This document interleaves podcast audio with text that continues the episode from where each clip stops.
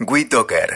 Sumamos las partes. Esta semana, el 15 de febrero, fue el Día del Redactor Publicitario. Es el día que este, se celebra en Argentina el, Día del, Copywriter. Es el tipo que escribe eh, y que vende mediante la palabra escrita. ¿eh? Yo fui redactor publicitario un, tiempito y este, puedo hablar este, con, algo de experiencia este, sobre el asunto. Pero básicamente eh, es adaptar la información, ponerle cierto atractivo, ponerle cierta gracia y lograr que eso venda algún producto.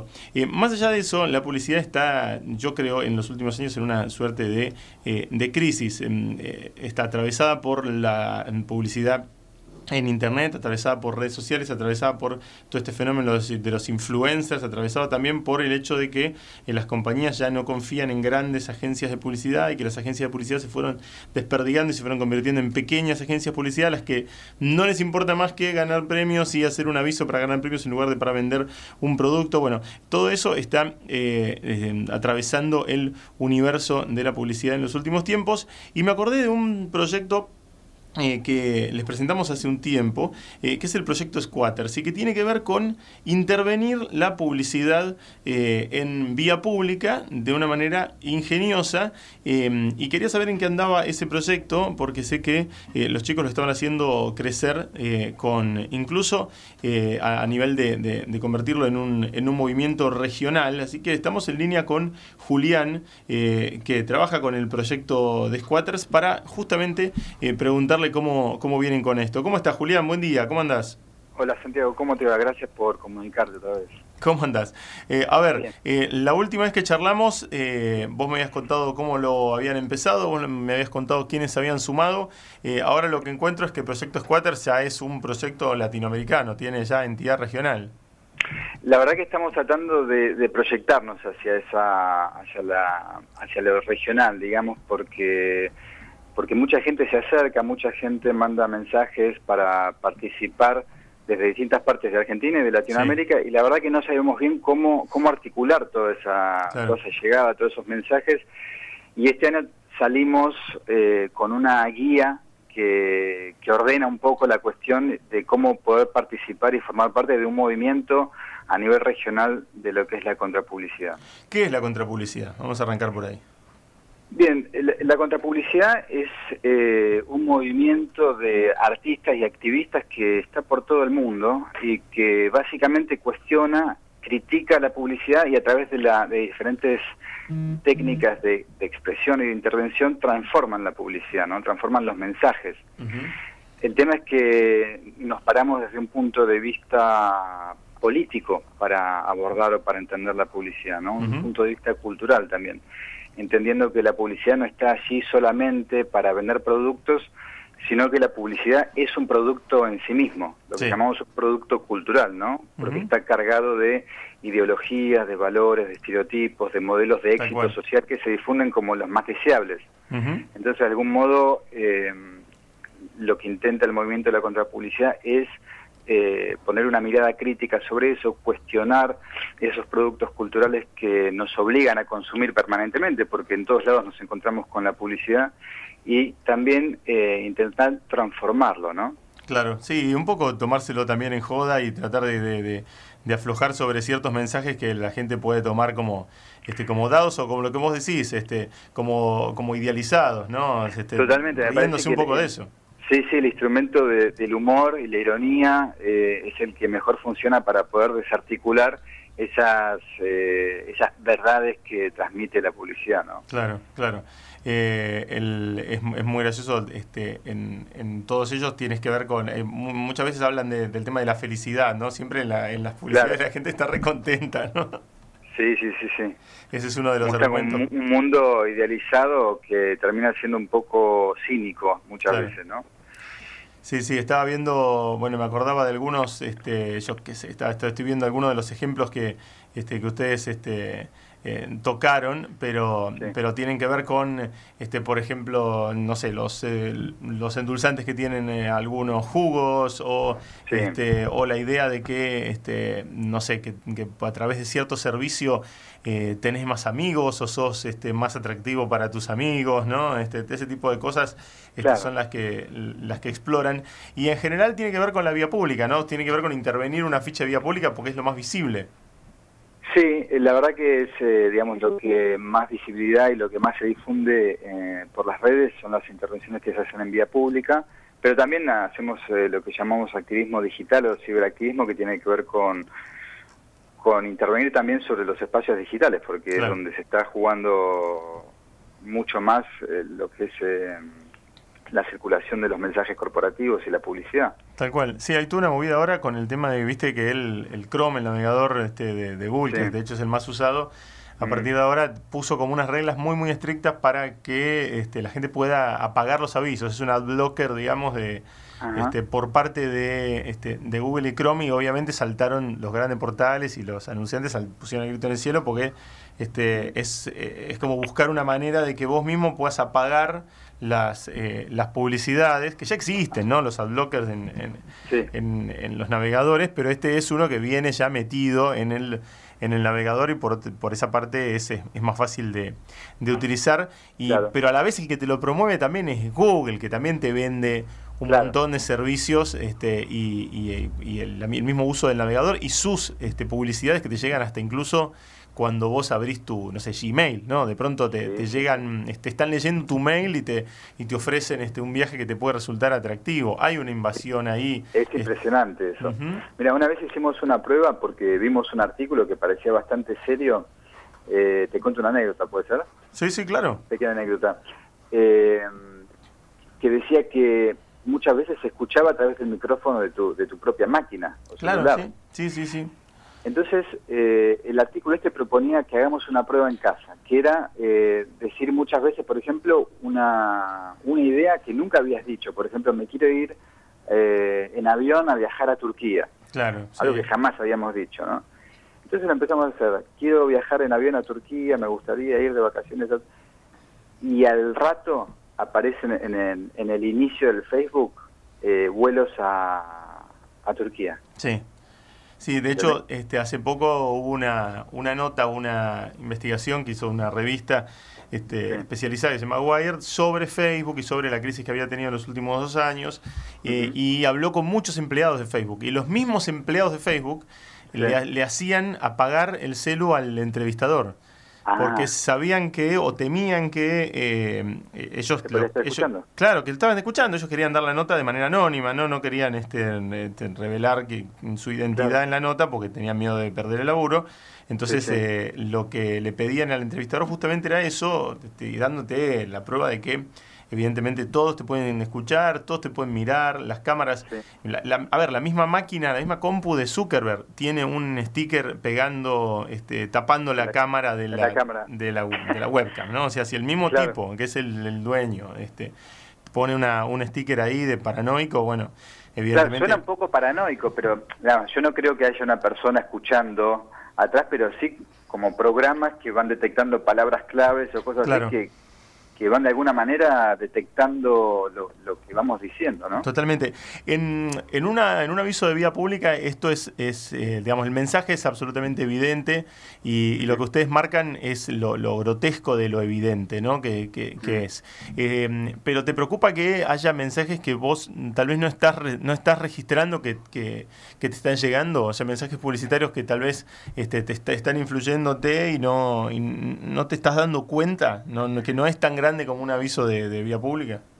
Claro, eh, ¿Lo decís en relación a algún ejemplo en particular? No, sí, lo digo, lo digo en relación a cómo, a cómo llegan los mensajes publicitarios hoy, porque la verdad es que se ha dado una vuelta con respecto al, desarrollo de, publicidad, ¿viste? El clásico aviso de 30 segundos, que era como el, el, básico, ¿no? De, no sé, un aviso de televisión, fue cambiando, se convierte en, otras cosas, algunas muy burdas, como un PNT, ¿viste? Repetido y repetido y repetido en un programa de, estos de panel, eh, o... Eh, o algunas cosas que son un poco más rebuscadas y que pretenden convertir un, no sé, un video viral, un video ingenioso, pero en realidad este, es una campaña, forma parte de una campaña. Claro, sí, sí, la, publicidad, la verdad que casi toda la comunicación masiva hoy en día está hecha en código publicitario porque intenta finalmente vender alguna forma de producto. Claro.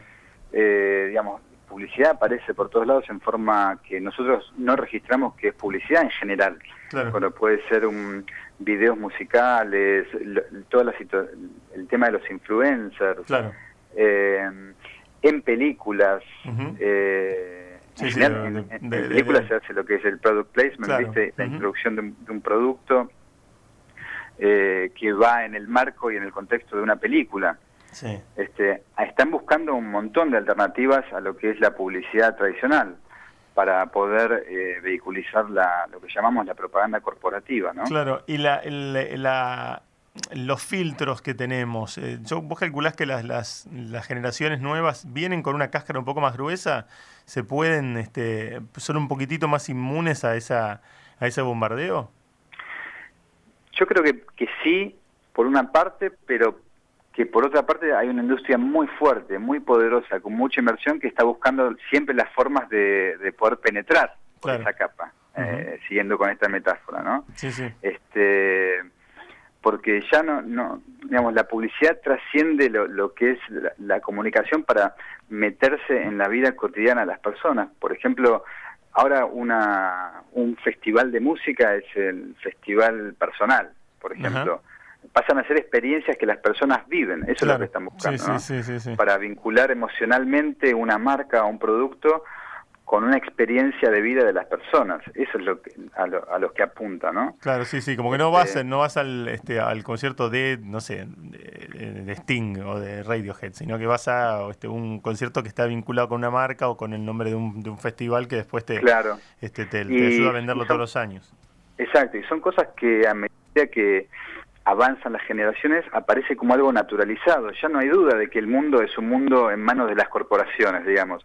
Antes, cuando nosotros éramos chicos, creo que tenemos más o menos la misma edad, hmm. eh, por ejemplo, hablando de fútbol, veíamos la Copa Libertadores. Claro, claro.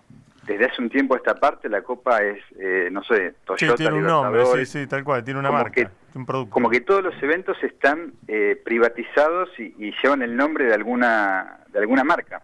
Sí, sí, sí, están y es algo totalmente natural y, y, que no se cuestiona en general para las nuevas generaciones porque siempre fue así para ellas. Claro. Sí, es que es verdad, este es tal cual. Eh, el mensaje te llega y el, y el producto te llega. La otra vez veía la, también la transmisión del, del Super Bowl, ¿viste? Del, de la final de, fútbol americano yankee, es una cosa tremenda. más allá de que acá no llegan los, los, avisos, ¿no? Que son los que siempre dicen que en la tanda están los avisos que estrenan y demás, pero la transmisión en sí es, un aviso publicitario. Es un aviso constante, es un, es un bombardeo constante. O sea, desde la tablet que tiene el entrenador en la mano, el micrófono que el tipo se pone en la boca con el que le habla al, al, mariscal de campo, o sea, todo, todo, todo está brandeado, todo tiene una este, una, una marca con la que te llegan. y, sí, Perdóname, una cosita en relación a esto, a lo, que queremos poner eh, eh, en evidencia es que más allá de vender un producto u otro, lo que pasa a, a, naturalizarse, a no cuestionarse, es que el mundo es un mundo en manos de las corporaciones. Sí. Es un mundo privatizado. Sí, sí, sí. Como que eso no, no, al naturalizarse a través de toda esta invasión eh, comunicativa de las corporaciones, eso pasa a ser algo natural. Sí. Sí, sí, está completamente naturalizado, completamente naturalizado. Eh, Julián, la, mm, el, vos me hablabas de la guía eh, que tienen para, para descargar y para participar del proyecto Squatters. a ver, yo no, por ejemplo, no, no, sé, si hay alguno que es más artista este, eh, o más este, street art que, que, otro, o alguno puede ser más redactor publicitario, o alguno tiene ganas eh, simplemente de intervenir en los carteles. El, hay, ¿Hay rubros para cada uno de ellos? Eh, ¿Hay guía este, y hay, hay conceptos para, cada, para que cada uno de ellos participe en el proyecto Squatters? Exacto, sí pusimos un par de rubros como si activista, ciberactivista, artista, realizador audiovisual, gestor cultural también pusimos porque le damos prioridad a lo que son los proyectos de formación educativos y culturales. Y después también, o sea, en la guía aparece cómo podés participar en cada uno de estos rubros, digamos, y también está la posibilidad de compartir tu propuesta si tenés alguna otra otra inquietud, otra profesión, a otra manera de, sumar, este, también puedes acercar la propuesta. La idea es que se vaya haciendo una herramienta colectiva y que cualquiera esté donde esté pueda sumarse eh, de manera más organizada, ¿no? Claro. Y tratar de hacer como una red, eh, bueno, porque armar una red eh, nos hace más fuertes, digamos. Sí, totalmente. Y además este, hay, hay conceptos compartidos y que todos se tienen en en común, de una, alguna manera unificás y sos, este, y sos más fuerte. Eh, ¿Dónde hay una, hay una página o algún sitio donde la gente pueda ver lo que hace Proyecto Squatters? Que nos sí, hay, en, está hay una página en Facebook y también un, blog. La página de Facebook es eh, arroba el squat. Ok. Que es E L sí.